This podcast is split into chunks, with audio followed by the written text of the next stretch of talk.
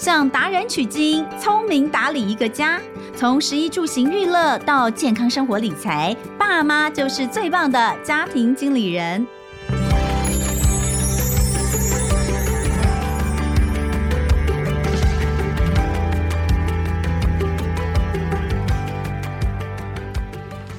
好，欢迎收听《亲子天下家庭经理人》，我是主持人萧彤文。哇，时间过得好快哦，再没几天二月份就要结束了。那大家记不记得在二月初哦，就是我们过完年没多久的时候，我们有一集在聊买房的一些观念哦。那也说要破解一些呃房屋中介他常常会用的话术跟迷思。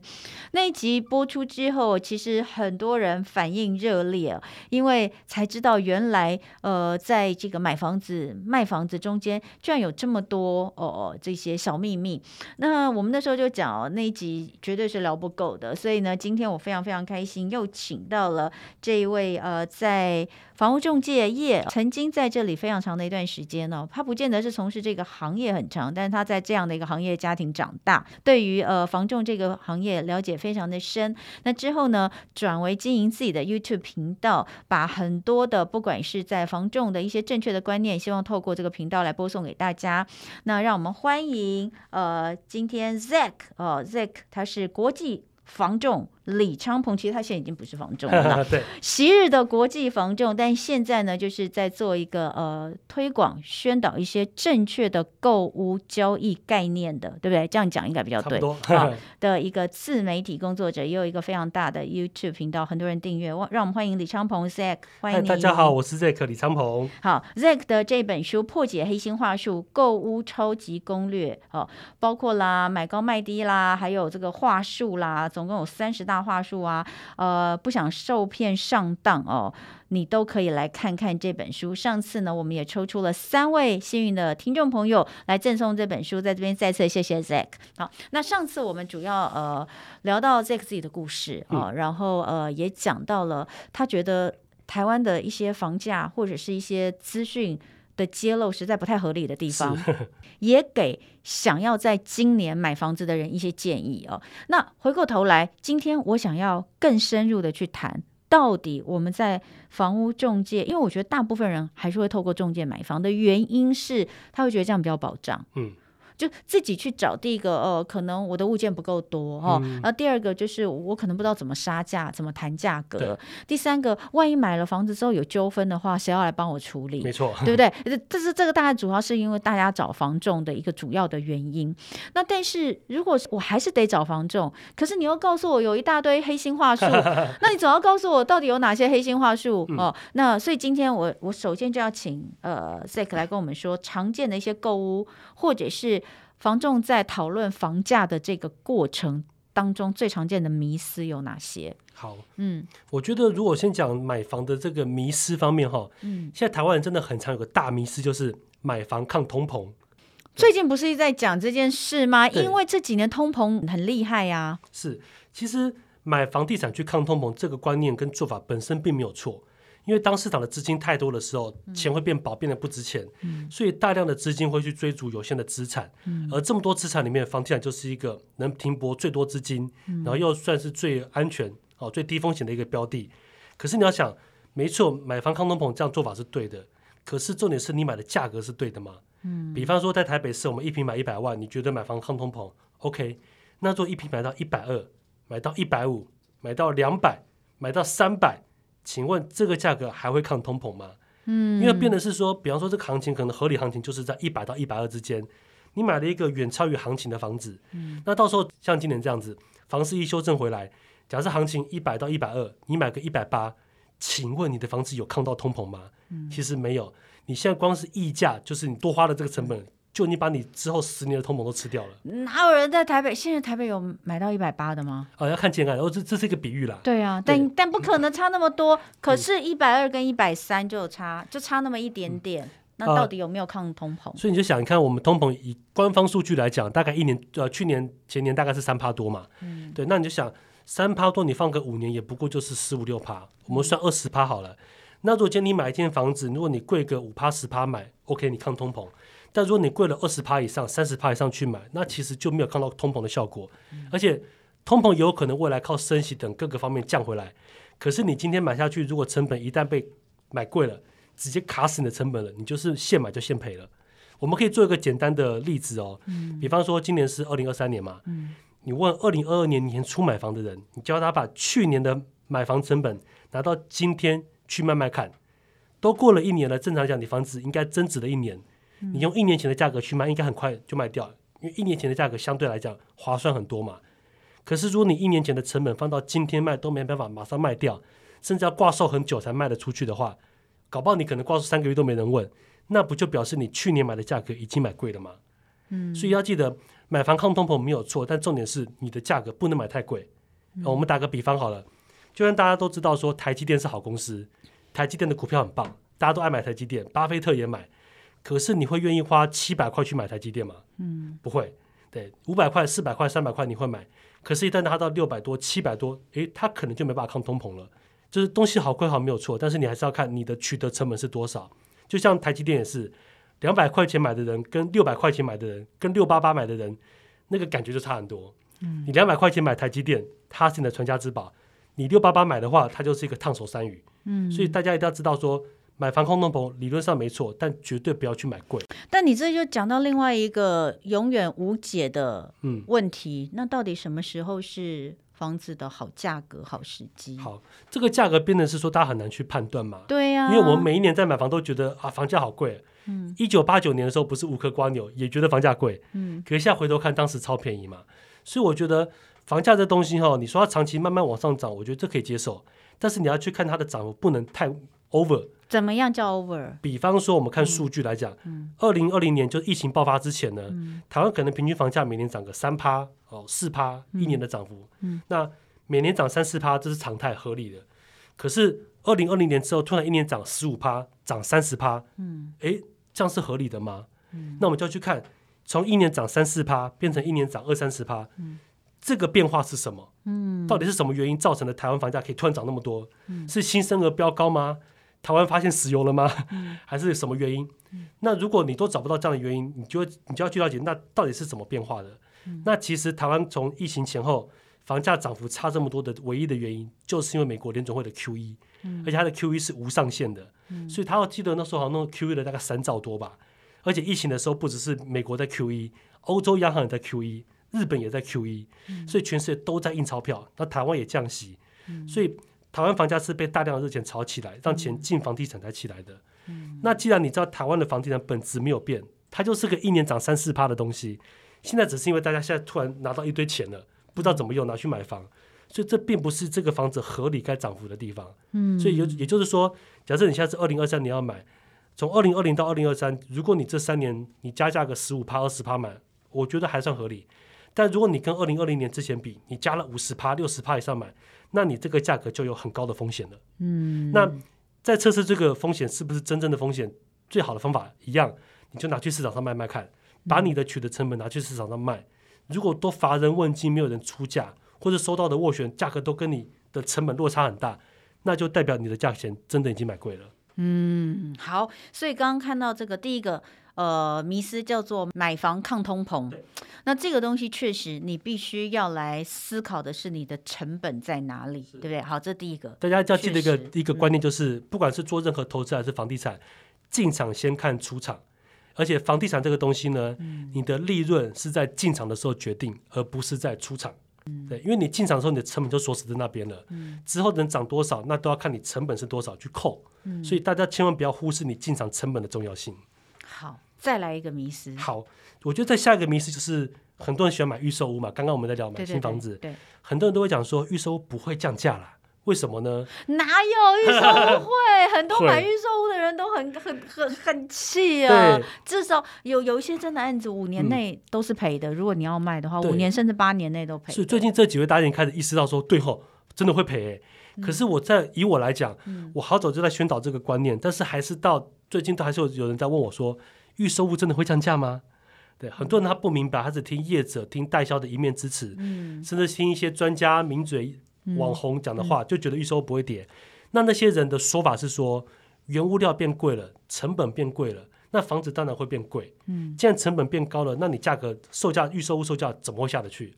而且他们还会再补一句：“建商有那么笨吗？会让自己赔钱吗？”嗯，对，听起来好像很有道理。嗯，他们还会跟你讲说，面粉都变贵了，面包怎么会有不贵的理由？嗯，可是这就是一个标准的带风向话术。嗯，因为呢，大家知道，你买房子里面，你买的房价有很大的比例是建商的利润。嗯，比方说今天买一个房子一百块钱好了，当中可能是四十趴到四十五趴是土地成本。嗯，然后另外的可能三十趴到三十五趴左右可能是呃原物料啊、劳工啊相关成本。那通常呢，有一个成本不会变的，就是建商的利润。嗯，这个空间大概通常是二十五趴到四十趴左右。哦，景气差的时候可能二十五，好的时候可以拉到四十趴。嗯，所以就想以平均来讲，建商卖一间房子如果赚三十五趴，他今天因为市场不好，他降价，他降个十趴、十五趴，他还是有赚钱。嗯，他的获利还是不少。可是对于一般消费者而言，如果今天你买一间房子一千万，他降十趴你就省一百万嘞。那我们上班族这么辛辛苦苦要一百万要存多久？嗯，所以建商一定会降价，尤其是市场不好，他卖不掉，嗯、然后升息压力又这么大，嗯、建商入不敷出的时候，一定会降价去促销他的房子。没有，你讲的是没有完销的状况吗？啊、呃，对，对不对？对，就是没有完销，他可能一直卖不完。是。哦，我讲的预售屋不会那个价格不会下来，是很多人觉得，嗯、呃，买预售屋最好的一点就是我买的成本一定是最低的。可是其实不见得是如此啊，不见得对，因为市场会变化。因为，对啊，你你的成本是，比方说这个东西是一百块钱买，对，可是你你不知道说建商成本可能只占了六十块、七十块，嗯、对，那剩下这三十块的变化空间就是建商要赚的钱。嗯，你如果你在房市很热的时候买，嗯、像二零二一年，听说像竹北那边。你买房还要塞钱给代销，你才有资格进去看房跟选房。你说去年吗？前年，前年二零二一，真的吗？要塞钱给代销，你才有资格去看房跟买房。那时候这么热哦，热到这种夸张，很夸张。而且很多房子就是，我觉得竹科就是一个，对，在这个方面实在是一个预算无上限的地方，真的是。对，而且像竹科跟高雄前两年就是。它已经不只是当地的标的，而是全台湾投资客都会想去买的标的。我觉得那是被炒作起来的啊。对，可是你看，我们现在回头看，都觉得是被炒作。在当下的市场，一般的买方都会认为那边是好标的。可是话又说回来，嗯、我现在要讲的这个跟 Zack，这刚刚我有私底下跟他说，嗯、就是我们这有朋友是竹科这边的朋友，嗯、他们因为在那里上班，所以就是在那里置产。嗯，可能在七八年前、八九年前，他们在那边取得的这个房屋的成本，跟现在这个房屋建价出来，真的是涨三倍。对。涨三倍，所以呢，这个涨三倍之后，那当然，我跟你讲，我跟大家讲，竹科是一个很特别的案例，除非台湾再去搞一个真的有这么厉害的，像大家现在在看南科嘛，嗯、就说看台南，我是觉得，我 我是不知道啦，我不知道还能不能再有，如果以房地产的融景来说，南科会不会像竹科这样？但我要说的是，这边就会有很多人开始做一件事情，因为他的房屋增值这么多，但是如果大家有听上一集，Zack 跟我们讲，他说你这个房屋基本上呢，到最后你没有。把它卖掉之前，其实那个都是纸上富贵，因为你并没有真正的拥有那个增值的额度。对，所以现在呢，在那边就有一种状况是，银行会主动打电话给你，跟你说呢，哎，呃，比如说这个李先生，你现在房子哦，嗯、呃，这个现在有多少钱的价值？哇，你一听哇，有三倍的价值。嗯、那我们现在因为这个很多，所以我们现在可以主动提供你一笔资金哦、嗯呃，就是贷款给你，对，哦、呃，一千万啊、呃，所以你你这个一千万可以看你怎么样去运用来做投资。嗯我问你哦，李先生，如果是你，你会做这件事吗？看情况，除非你上次说不要信贷买房子，对，啊，这个东西叫信贷吗？这不是这房贷，这个是房贷。对，信贷是用自己的呃人格。那二胎这算二胎吗？假设他还有贷款的话呢？应该是说这个算增贷，比方说啊，对对，这算增贷。对，因为我房子原本只有一千万，可以银行我就一千万贷给我，现在突然变三千五了，嗯，银行说那我你价值变那么高，我多给你个一千万。对对对对对对对，增贷没错，增贷。对，那。真的去投资，基本上这个观念是对的，因为房贷利率算所有的利率里面最低的。嗯、比方说，你房贷利率两趴，嗯、你能够去赚个三趴的收益回来，嗯、你等于左口袋换右口袋，你就赚一趴，嗯、还不用掏钱。嗯、当然这样的做法是对的，可是就变成是说。你要确定你掏出来这个钱去做的投资，它是要能够赚钱的。如果上次有听就知道，嗯、其实房价呃这个来看的话，嗯、觉得今年如果入市的话，大概是五十九分嘛。比较他看好的是二零二五年啦，就是那时候可能会这个更好一点。是。所以你现在去买，也许你也是买在这个相对并不是很便宜的房子。嗯、对，你看像股票如果变差，像特斯拉，嗯、对，可以从可能好几百块，然后跌了一半下来，哎、嗯，变便宜了，那你可以考虑去买。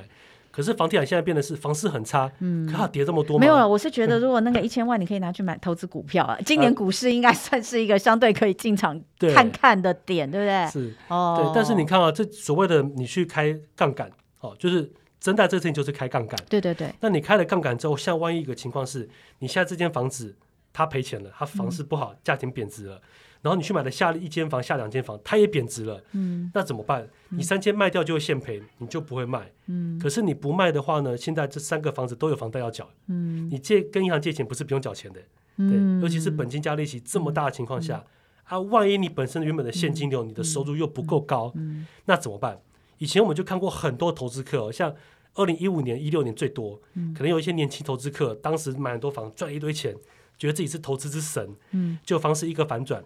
他名下可能有六间房、八间房，嗯、一个月光房贷支出可能就是七八十万，嗯、然后房子又没卖掉，他就赔嘛。嗯、但七八十万的房贷支出，他能撑几个月？嗯、他口袋有多少钱可以烧？也是有这种说法，所以认为今年可能可以有一些可以减的啊。对，你知道我的意思吗？是，因为就是去年前年的。对，可是去年前年买的这些人呢，嗯、呃，他们大部分都还在宽限期。哦。对，很多宽限期两年、三年，所以你要到之前宽限期要赔售，这个基本上。所以你看二零二五是因为这个原因吗？呃，都有，还有就是松动的比较久之后，到二零二五会发生一个情况，就是虽然房市这么差，但价钱也不该这么低。比方说行情，我们刚刚讲台北一平一百到一百二好了，二零二五年可能一般人都只愿意出个七十万去买，也不会到这么夸张嘛。不会。但这时候如果屋主说好了，我八十六万愿意卖，你去跟他谈八十三万买。你是不是就赚很多了？嗯，在二零二五就比较容易发生这个情况。嗯，对，所以一定要价钱下来之后量才会出来。嗯，就像去年二零二二房市这么差，但是还是有些人去追一些很高的价钱。嗯，对，就虽然房市好，但也不应该到那么高的价。二零二五的情况就会整个反过来。嗯，那我会建议是说，如果你真的要开杠杆去做，你必须要确定你投资的东西是要有。可控的风险的，嗯，哦，不管是你口袋的现金，你家人爸爸妈妈有没有钱，嗯，你千万不要说 all in 去开杠杆，结果房价跌了，卖掉就赔售，不卖你又每天被这个现金流卡死，嗯，我真的就看过一个投资客，他就是在桃园买了五间房，大概才三十一二岁，就觉得自己很厉害，就房市一反转，全部赔售。嗯，他就一间一间赔，然后他就是因为不赔不行，嗯，因为他杠杆，他那时候一个月房贷好像要缴二十多万出去，嗯，三十多岁年前哪有那么多钱去缴，嗯，所以没法就每一间都赔售，嗯，对。那如果已经有这么多投资客在过去就有这样的历史，嗯，你现在如果没有那么熟投资，就千万不要随便去开杠杆，嗯，对，你要一定要身上有留一点钱去以以备未来的不时之需，嗯，一个最简单的道理就是呃牛市的时候，市场好的时候。你有现金到处去投资，很容易就赚到钱，所以你可以开杠杆，这个都 OK。嗯，但当反过来现在是熊市了，市场很差了，就不要随便开杠杆，因为风险高很多。嗯，你很有可能过去几年赚的钱，在今年半年一次赔光光。嗯，所以真的不要随便开杠杆，尤其在今年。对，所以这个是从刚刚我们讲到的这个呃第二个迷思延伸出来的一个话。那当然，其实你在书里面讲到迷思很多，你只是挑两个出来讲一讲。嗯、我们上一集其实有提到另外一个最大迷思，就是你的书名嘛，房价不会只涨不跌。对，不会只涨不跌，这就是一个最大的迷思哈。嗯、所以从这个为基础，超超多迷思的，因为拉出来很多，嗯、所有的话术其实有可能都是房价。只会涨不会跌，所以你要赶快买，各式各样，它是一个基础嘛。对，因为现在大家的一个大前提就是台湾的房价很特别，嗯、一定只会涨，不可能跌。所以在这个错误的大前提去延伸下来的各式各样的说法，就很容易让消费者做出错误的判断。嗯，那房仲最常使用的话术，我觉得房仲最常用的话术，我以前早期很爱用，就是今年不买，明年更贵；现在不买，永远都是高点。这个东西其实，如果你拿数据给客户看，他会觉得，哎，确实也是哎。你看今年的房价跟十年前、二十年、五十年前比，越来越贵了。嗯，所以房价看起来好像是只涨不跌。对，但但是这个东西呢，仅仅只是因为我们在台湾这个集里面去看房价所得到的结论。如果你看的是全世界的房价，你就知道，没有什么国家的房价永远只会暴冲的。嗯，我们就看世界三大经济体最近的中国，中国房地产从之前大家都知道很好嘛。就是随便涨一年都二十趴或三十趴的涨，结果二零一七年习近平说要打房之后，到现在房价也起不来，连香港这个以前很很会涨的地方，房价现在也很差，好，连香港都不行了。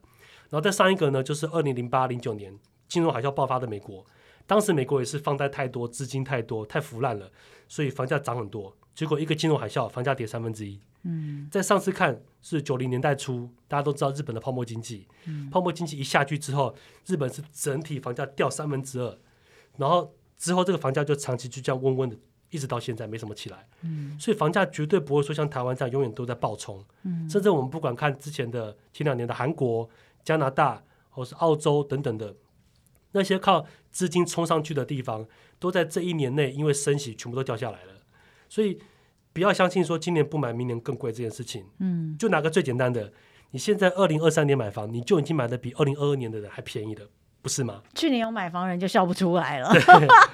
对，只能说没有缘分看到我的影片了。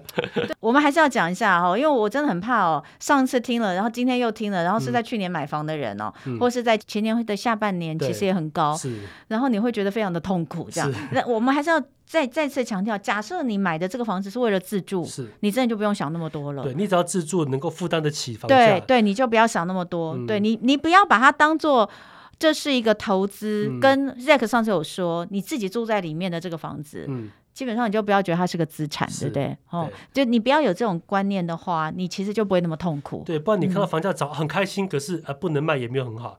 啊，房价跌又开始睡不好觉，何必呢？你这只是个自住房而已。对，你干嘛要房价房价低？你干嘛难过？你并没有要卖它，你卖了它，你你其实也没有地方可以去。是啊，所以就是说，只要你住的开心，负担的来，你买贵一点无妨，因为它带给你的价值并不是增值的开心，而是住进去那个幸福感啊、稳定感，这才是买房真正的目的。再来一个话术。好，我觉得再来一个话术就是很常房仲很爱吓人，就是说。房价一直涨啊！你现在不买，买不起之后呢，老了就要睡路边。哎，我前阵子才听到一个，这个是我朋友，好多的嘞。我朋友就是在讲，就是说，不，我朋友那个是另外一个例子，但是他就有讲到，他说。这个房子，呃，如果十年后他说他不能卖房子，他这个房子他咬牙都要把它留住的 原因，是因为他万一他那个时候他一定买不起啊，房价会一直往上涨，那、嗯、到时候他都已经六十岁了，五十五十几六十岁，他哪里买得起房子？他就要去睡路边嘛。然后房东又不租给老人。哎，对对对对对对对对对，哎，这是个话术吗？这个是个标准的话术。哦，这个话术其实很容易破，因为我们就拿数据来算，哦、我之前有算过说哈，如果我们就拿全台湾六十五岁以上的老人。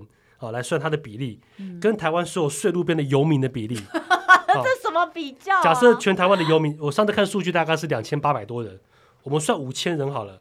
假设这五千人全部都是六十五岁以上的老人，那这个六十五岁以上老人做一个人口比例，你就会发现，啊，其实真的六十五岁以上会去睡到路边的比例，可能不到千分之一。对，那是因为他们没有，嗯，对啊，那他们可能因为都有房子啊。对，这就变成是说，其实大家。担心的问题并不会发生，因为六十五岁以上的人，你要么有房，要么有住的地方，或者比方说租屋处等等的。嗯、其实这个东西并没有大家想象的那么恐怖，嗯、否则现在大家应该遍地都看得到很多流浪老人在睡路边才对。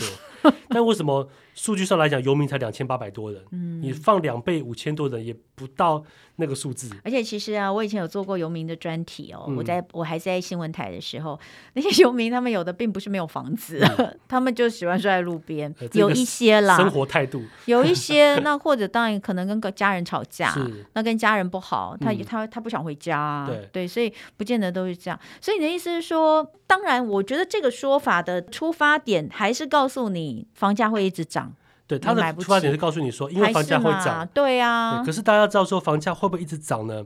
我不敢保证，因为其实真正会让房地产之后大跌的一个大魔王是少子化。大家知道去年二零二二年的出生人数才多少？嗯，才十三万九千人。对，对我就想，像我七十三年次的，嗯，我小学、国中的时候，我们一个班上有快五十个人。嗯，听说现在小学生可能一个班才二十几个人。几个人，对对，所以现在少子化已经非常严重了。嗯，早期大家都说少子化是假议题啦，就跟温室效应一样。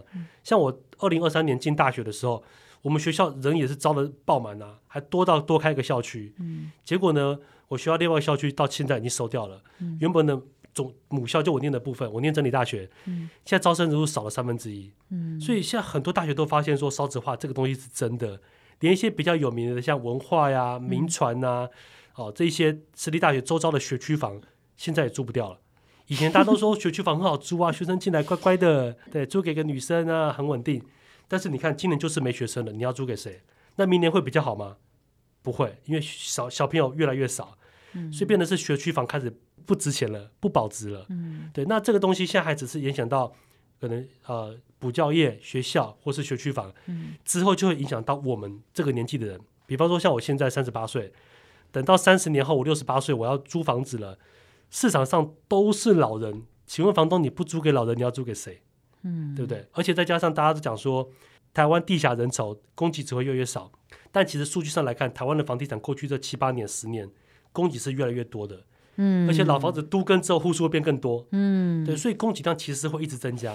嗯，那你看哦，很有道理。也许现在你五十岁、六十岁，那你可能真的要加把劲。嗯，但像我们这种可能三十多岁的人，嗯，你现在就开始担心六十岁后睡路边，真的太早了。嗯，因为到时候供给量这么多，年轻人这么少，房东找不到年轻人出租，他势必只能租给老人。而且三十年后，老人一定会变成是一个社会问题。你连那老人租屋都没办法去保障的话，一定会造成很多的治安啊各方面的问题。所以我相信未来的政府一定会去解决。因为这个东西日本三十年前就已经做好了，我不相信台湾再过三十年跟不上。哎，可是你刚刚讲的这东西，它还是有一个前提，嗯，因为你刚刚你刚刚讲的东西都超有道理的，嗯，你完全是用供需这件事情来看房价，本来房价也应该是，嗯，就跟一般的一般市场上的一些商品一样嘛，就是一个供需来决定价格嘛。但你前面上一集也跟我们讲，嗯，就是说台湾就是一个很变态的地方，嗯，它就不是用供需来决定啊。所以这个状况有没有可能会一直持续一百年？哦，这个东西要从几个层面来看。嗯、第一个就是华人的观念，你会发现，不管是台湾人、中国人，或是马来西亚海外的华人，就是爱买房，这就是我们根深蒂固的一个观念。嗯，所以大家都觉得有土是有财，怎么样都要买个房，尤其是男生。嗯，你要娶我女儿，你没有间房，我怎么敢把女儿嫁给你？嗯，对，想从伯母跟岳母就是差一间房嘛。嗯、可是。变成是说，OK，大家都想买房，但万一就是房价高不可攀，年轻人就是买不起房，那怎么办？嗯，这就会导致买房的一个需求变弱，也可能因为高房价跟低薪的问题，导致这个观念慢慢改变。嗯，像我跟我老婆结婚已经两年了，她的家人跟我老婆从来没有跟我去逼过买房这件事情，嗯，因为他们认为说。不买房也没关系，租没有啊，因为很容易被你说服啊。我们都被你说服了，听众朋友都被你说服了。我不相信你岳母家没有被你说服，一定都被说服了。对，这是一个。还有一个认为，就是我认为是未来的这个租赁市场一定会去改善。嗯，否则如果造成大量的老人找不到房子住，嗯，或者说租约一到，房东说啊不好意思哈，李贝贝，你明年满六十五了，我房子不能租给你，我儿子结婚要拿来住，嗯，讲这种话术，嗯，那你也只能被赶出去。所以我觉得这种情况在未来一定会跟上日本的脚步去调整，嗯，嗯，否则这么多老人如果都没地方住，那一定是一个很大的社会问题。哦，这个迷思哦，其实真的是蛮多的，话术也真的是蛮多的。嗯、虽然呢，Zack 呢已经穷极他两极之力，叫大家不要在今年买房子。应该说就是急，很急是可以买了。对啦，但我还是要讲，还是有一些少数的人，他很急，或者是就像你讲的，他真的有自住的需求，他没有办法，他需要在这个时候买房子。嗯、那如果是这样的话，你可不可以告诉大家，我们在买房的时候怎么挑选房仲？因为你已经把房仲的这些话术都讲了，感觉房仲都好坏。就是像我刚刚讲的，嗯、我们还是没有那么了解嘛。嗯、我们了解的，我们知道物件也没有这么多，我可能还是必须要透过。房仲才能够有多一点的物件来挑选，然后所谓的有保障，万一之后有纠纷，嗯、所以我我要怎么去挑选房仲？对，我觉得大家就是对房仲的印象真的很差。但虽然如此，房仲还是一个市场上必要存在的一个行业。嗯，只是说我现在认为是房仲业的人数太多了，而且做法也不太对。嗯，所以我们应该去挑选好的房仲，去过滤掉那些满嘴话术只想骗你钱的业务，然后乱讲话的一大堆。嗯，可是以我自己的经验是来讲说。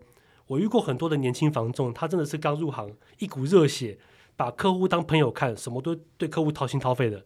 但是客户不相信他，因为客户认为你就是房仲，嗯，而且这样的房仲如果业绩做不出来，会被公司检讨哦。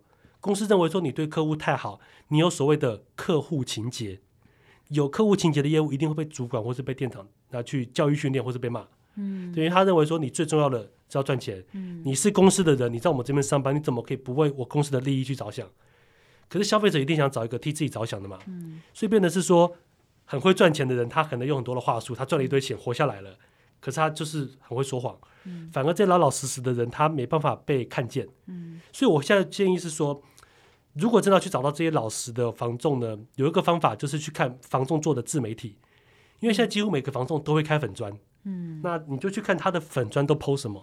嗯，如果这个房仲的粉砖上面都一直在 po 物件很棒，赶快买啊，急售促销，嗯、你就知道这个房仲私底下所有的时间都是在做推销的行为，嗯，动机就是因为他要赚钱，嗯。但是如果相对来讲，如果房仲他在粉砖上，嗯，或是他特别像我要搞个 YouTube，搞个部落格，嗯，去分享一些对消费者有用的资讯，嗯，啊，比方说最近的房市啊、变化、啊、风险等等的，愿意揭露这些不好的地方，嗯，愿意把自己的最大优势，就是房仲的资讯不对称优势，释放给消费者看。那你就可以知道说，这个房仲是真的是真心在帮助消费者的，嗯，对，因为他脑袋想的不是怎么去推销物件赚钱，嗯，而是怎么帮助你，嗯，我觉得有私底下会这样做这样行为的房仲，基本上就算不是多专业多资深，但很难雷到哪里去，嗯，那也许这样的房仲他不见得那么的专业，那么的懂，嗯，但剩下的部分就是我们消费者自己要去做功课的地方，嗯，啊，不管是上一次节目我提到的那些网站那些资源，或是我的书，嗯，你要自己去做做功课，嗯。因为买房这个是几百几千万的人生大事，嗯，千万不要交给一个陌生人帮你决定，嗯，对，我们要自己负起责任，嗯，所以你去做功课去研究，嗯，然后只要我们能够找到一个房仲，不要骗我们，嗯，我觉得这个就已经是很欣慰的一件事情了，嗯，所以从自媒体去看房仲，他私底下都在分享什么东西，你就可以知道他的人格是怎么样的特质，对，我相信一个老老实实的房仲，绝对比一些满嘴话术的房仲值得你挑。我怀疑。你近几年就会开一个房仲公司，嗯、然后你的这些过去来跟你学习的学生们就会成为呃大家心目当中最诚实、嗯、最童叟无欺的一群房仲业者，对不对？不会，其实完全不考虑开房仲公司。你为什么不考虑开房仲公司？你自媒体都做那么大了，我爸妈开三十几年啦，所以我就从小看到大。不是你，可是你是一个不同的做法呀。嗯、呃，我曾经我朋友跟我讲过，还是说这其实就是一个利益冲突？嗯嗯呃，我觉得都有，因为毕竟还要涉及到管理，就是另外一回事了。嗯，那我觉得，我曾经朋友跟我讲过一句话啦，他说：“如果你要害死一个人，就叫他去开店。”嗯，因为他必须要把他所有的生命跟时间耗在这个店里面，要去顾店。嗯，嗯，所以我我现在做自媒体，就是像我呃下礼拜，嗯，就要跟老婆那个跟家人出国去玩。嗯，对，因为。我们只要把网络做好，有学生买课程，我就轻轻松松的，而且我的影响力就不会只有一个小商圈。嗯，比方说我在台北这边开一间店，我怎么招募就是这一区的房仲了，我没办法招募到全台湾有这种就是认定诚实可以活下去的房仲，太远了我做不到。但是透过网络我就可以触及到，不管是台湾的或是海外的都可以。我希望从两个层面着手，一个是教育我的台湾的房仲或其他的业务员啊，保险业也是，让他们相信。诚实跟正直真的可以让你赚钱活下去的。嗯，然后透过我的自媒体去教育消费者。嗯，那些说谎的房仲你不要去找他。嗯，话说一堆的业务你不要去找，你要懂得试货。嗯，你会试货之后，你才看得出这一些正直的房仲、正直的业务员在哪里。哇，好吧。我们待会儿再来研究一下 Zack 的星盘，到底是为什么会有这么有使命感？当然，这个这个确实是啦。我要讲就是说，每个人生设定的道路不一样，还有真的让你舒服的那个所谓的。让你觉得舒服的地方不一样，嗯，所以也也很开心啊，真的是蛮开心。这两集跟 Zack 聊蛮多，我觉得还有很多东西可以聊哎、欸，比如说那个、嗯、你真的要买房，你要怎么跟对，你要怎么杀价等等的，过去都会被带到小房间嘛，嗯、对不对？啊、对这种真的很讨厌的。你有被带过去小房间，你就会很不喜欢那种感觉。有被带过的在留言区写加一，对，加一 有啊，这边就加二了吧？这边有两个人物都有这个被带去小房间的经验，嗯、有机会我们再聊。最后还是要请 Zack 来跟我们分享一下这个呃生活妙管家的单元。当然，第一个呃要分享给大家的还是 Zack 的这本书。呃，别傻了，房价不会只涨不跌，采石文化哦、呃，李昌鹏 Zack。另外，你要推荐给大家的是？好，我会推荐一个国外的网站。那这个网站会稍微有一点点吃力，嗯，好，不像上次的，嗯，这是这个网站呢，它叫做全球房地产指南，嗯，哦，它英文叫做 Global Property Guide，嗯，那这个网站很特别，是在于说。它是一个很权威的国际房地产机构，它在评价的是全球的房地产，每个国家、每个州、每个城市。那你可以从这边去找到亚洲区、台湾，你就会知道说，原来台湾的房地产在国际上的评比有多糟糕。哦。大家都认为台湾的房地产很特别，还认为说啊，台湾只要开放外国人来买就会被炒高。嗯，对，这也是迷思，因为台湾已经开放五十几年了，对，都没有国外的富豪来炒。所以在国际的评价上来看，台湾的房地产呢，购买的评比是国际级的数一数二的低，嗯，投报率呢大概是全球前三名的低，嗯，对，所以台湾并不是一个很适合投资房地产的地方。OK，那更多的一些它的一些房价走势啊、数据啊等等的，里面讲得很清楚。嗯，我建议大家可以就透过这个网站，那台湾跟其他国家相比，嗯，会让你对房价这个东西会更有国际观，嗯，对，就比较不会被本土的房仲的一张嘴巨虎的天花乱坠这样。好，那另外还有一个也要推荐给大家是 Zack 的 YouTube 频道，对不对？大家如果在呃 YouTube 上面搜寻“超级防重学院”，就可以搜到这个 Zack 的这个 YouTube 频道。你在这个频道上面录制了多少影片了？哦，没有去算，真的很多，因为我做 YouTube 也做了五六年了，嗯，累积了应该是真的非常非常多，数百支。一定破百，一定破百，一定破百哦！就是这个这个超过百支的影片，嗯、大家都可以去看一看。因为呃，有些人真的是还是看不下书，所以你，你们就可以去看一下影片。我亲自念给他听。哎，谢谢我们今天再次的感谢李昌鹏 Zack 来到现场，跟我们来聊聊呃房子的事情。这个真的是哦，呃，主持人本人都觉得非常的有兴趣，永远聊不完哦。有机会再来跟 Zack 聊天。再次感谢 Zack 来来到，谢谢，谢谢。那以上这个 Zack 他推推荐的一些资。讯，呃，也欢迎参考我们今天节目下方的资讯栏，都有连结给大家。谢谢大家今天的收听，家庭经理人，我是肖同文，亲子天下 Podcast，周一到周六谈教育、聊生活，开启美好新关系。欢迎大家订阅收听 Apple Podcast 跟 Spotify，给我们五星赞一下。欢迎大家在许愿池给我们回馈，我们下次见喽，拜拜，拜拜。